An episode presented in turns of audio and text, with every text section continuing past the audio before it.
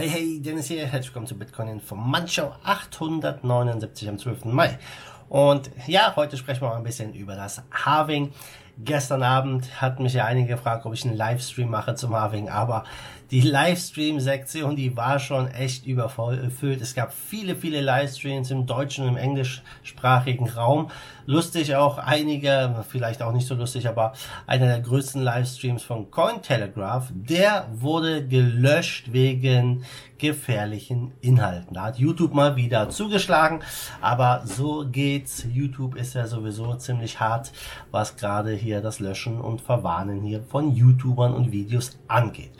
Aber heute gucken wir uns mal an, ja, was so passiert ist jetzt beim Halving, der letzte Block, der gemeint wurde und wieso die Daten aussehen für die Zukunft und was das natürlich für den Bitcoin bedeuten kann.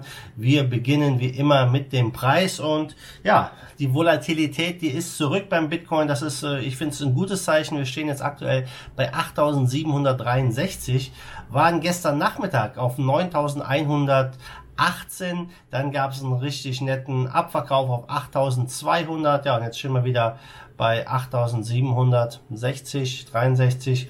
Also Volatilität ist da. Und das ist schon mal ganz gut. Die Frage ist halt jetzt, in welche Richtung geht's weiter? Und ja, was ist gestern passiert beim Harving? Eigentlich nichts. Wie auch die Jahre zuvor. Es ist im Endeffekt ein Non-Event. Das Block Reward wurde halbiert. Aktuell jetzt bei 6,25 Bitcoin pro Block. Und der letzte Block, der wurde gestern von F2 Pool gemeint und die haben eine kleine Nachricht in diesen letzten Block eingebettet. Das war der Block 629.999. Dieser Block sollte, ja, äh, vielleicht auch so eine Hommage sein an das, was Satoshi damals äh, hier reingeschrieben hat in den Genesis-Block. Auf jeden Fall hat ähm, F2, F2 Pool hat hier die New York Times zitiert vom 9. April 2020 mit, äh, mit dieser Nachricht. Man sieht es hier, New York Times. Äh, 2,3 Trillion Injection, also 2,3 Billionen Dollar wurden injiziert in die Wirtschaft. Die, die Pläne der Fed sind ja, weitreichender als die 2008 Rettungsmission 2008. Wir wissen es, da wurden auch Milliarden, Billionen in den Markt gepumpt. Und ja, jetzt, das, was jetzt gerade passiert ist, das ist größer und mehr als das, was bei der letzten Krise passiert ist. Und ähm, ja, Satoshi hat äh, damals das auch äh, reinge, äh, reingesetzt in den Blog mit dem Bailout der Banken und so weiter und so fort. Und ja, mal gucken, äh, wie diese Nachricht jetzt altern wird. In vier Jahren, wenn wir mal zurückgucken, was das bedeutet, so eine Summe, 2,3 Billionen hier, äh, ja, wie, wie das die Wirtschaft und die gesamte Landschaft auch verändert, das Thema Inflation und so weiter und so fort.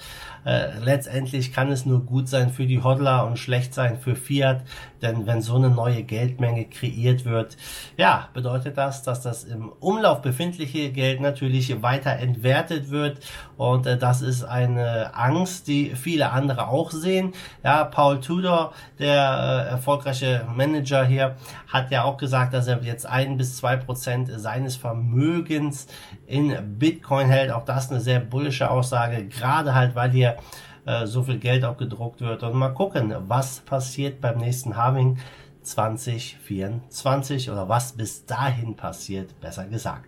Und wenn wir uns mal die Daten angucken, äh, es war jetzt das dritte Halving vom Bitcoin. Äh, kurzfristig, da wird immer debattiert, ist das bullish oder nicht? Und wir haben jetzt gesehen, die Volatilität ist auf jeden Fall zurück.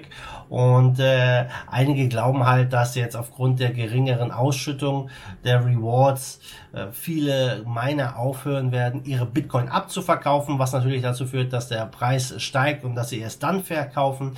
Ja, das ist natürlich immer schwer zu sagen. Ich habe jetzt auch ein Video gesehen mit Marco Streng äh, von Genesis Mining. Er sagt auch, die Miner können nicht einfach so ja, die, die Operation, die Mining-Operation aus und wieder anschalten bei diesen Größenordnungen, wo die äh, ja, Mining-Operationen sind, wo viele, viele Megawatt konsumiert werden, da ist das einfach nicht so möglich. Und äh, es ist auf jeden Fall da interessant auch mal zu beobachten, wie die Miner agieren mit Futures, mit ähm, verschiedenen finanziellen Instrumenten, was Bitcoin äh, angeht, ja, um sich da auch abzusichern. Also da weiß man nicht so viel drüber, aber wenn man sich die Daten vom Bitcoin anguckt, wir sind hier aus dem dritten Halving jetzt mit starken Daten rausgekommen. Natürlich, viele hätten sich gewünscht, dass der Preis höher ist, aber ich sag mal, wir sind höher als Anfang des Jahres, das ist schon mal gut und wir sind auch weitaus höher, als wir vor vier Jahren waren. Auch das ist schon mal sehr positiv, ja.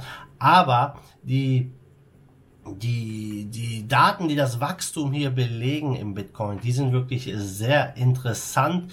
Ja, wir haben jetzt einen Milestone hier von über 30 Millionen Bitcoin-Wallets. Heißt natürlich nicht, dass wir 30 Millionen User haben, wahrscheinlich äh, bei weitem nicht, ja. Aber ähm, der Raphael Schulze Kraft, Co-Founder von Glassnode. Ja. Glassnode gucken sich so Statistiken an und machen Block, Blockchain Research.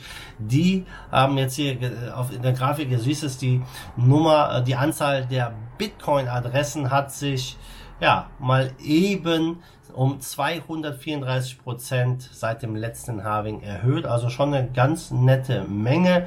2016 waren wir so bei 13 Milliarden äh, 13, sorry, 13 Milliarden, 13 Millionen, ja. Und äh, das Wachstum von Bitcoin-Adressen, ja, das ist ganz klar hier schön äh, dargestellt. Und nicht, äh, nicht nur das Wachstum der Bitcoin-Adressen, vor allem auch ähm, ist es die Anzahl der täglich genutzten äh, Bitcoin-Adressen, auch die wächst. Ja, auch das ist natürlich ein wichtiges Zeichen, dass hier mehr Leute täglich das Bitcoin-Netzwerk nutzen, keine Frage.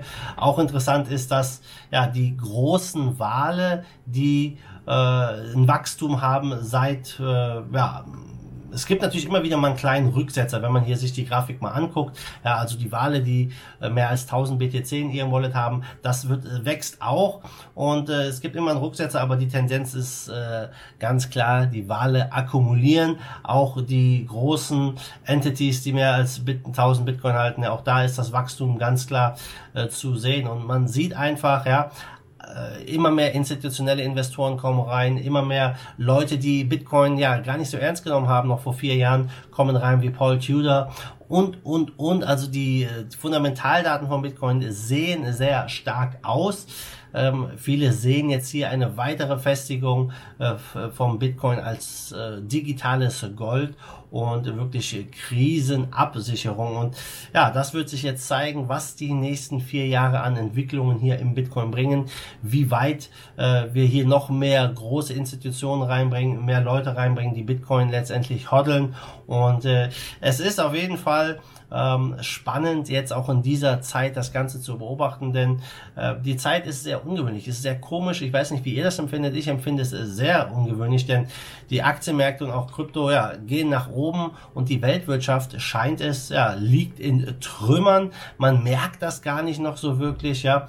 Äh, wir haben ja jetzt mittlerweile viele Lockerungen, die gemacht werden. Die Leute gehen auf die Straße, nicht nur in Deutschland, sondern weltweit gehen sie auf die Straße, demonstrieren für ihre Rechte und äh, ja, es wird darüber gesprochen, dass das Ganze mit diesem Lockdown total überzogen war und die Weltwirtschaft jetzt äh, ja bewusst hier gegen die Wand gefahren wurde. Also ich glaube, da sind wir noch lange nicht durch mit dem Thema.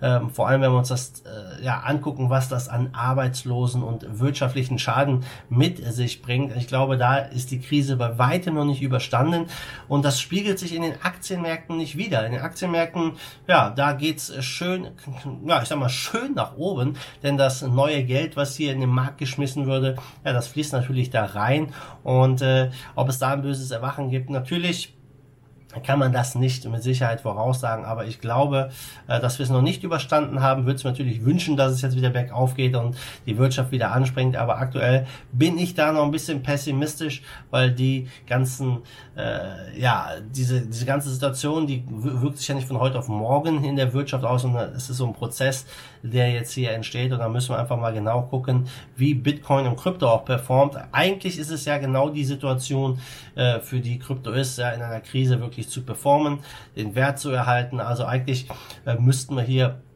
ja, weiter steigende Preise sehen, aber ja, letztendlich haben wir auch hier eine starke Korrelation vom Bitcoin mit den Aktienmärkten gesehen, S&P 500, also sollte es da nochmal rappeln, könnte es auch bei Bitcoin nochmal gut runtergehen, ja, und das wäre natürlich katastrophal für die Miner, die natürlich jetzt sowieso schon nur mit der Hälfte der Block Rewards zurechtkommen müssen. Das war natürlich ein Event, auf das die lange haben planen können, also deswegen glaube ich nicht, dass wir jetzt hier so einen äh, richtig schnellen äh, äh ja, Abverkauf sehen, uh, oder ein Verlust der Hashrate, sondern ähm, da müssen wir einfach mal gucken, was die gesamtwirtschaftliche Situation jetzt hier macht und wie sich das weiter auswirkt. Also Leute, das war es für heute. Ihr wisst, was zu tun ist. Wenn es euch gefallen hat, lasst mir ein Like da, gebt mir einen Thumbs up. Und wir sehen uns morgen wieder. Ganz wichtig, wenn du mir noch nicht auf Library folgst, ja, da bekommst du, äh, oder auf Hive oder auf Steam, da verdienst du Kryptowährung für das Ansehen und Liken von meinen Videos, ja. Check das aus. Die Links dazu sind alle in der Beschreibung. Und wir sehen uns morgen wieder. Bis dahin wie immer, macht gut, schwenkt den Hut. Der zweite Force of Evil in Bitcoin and Cryptocurrency we trust.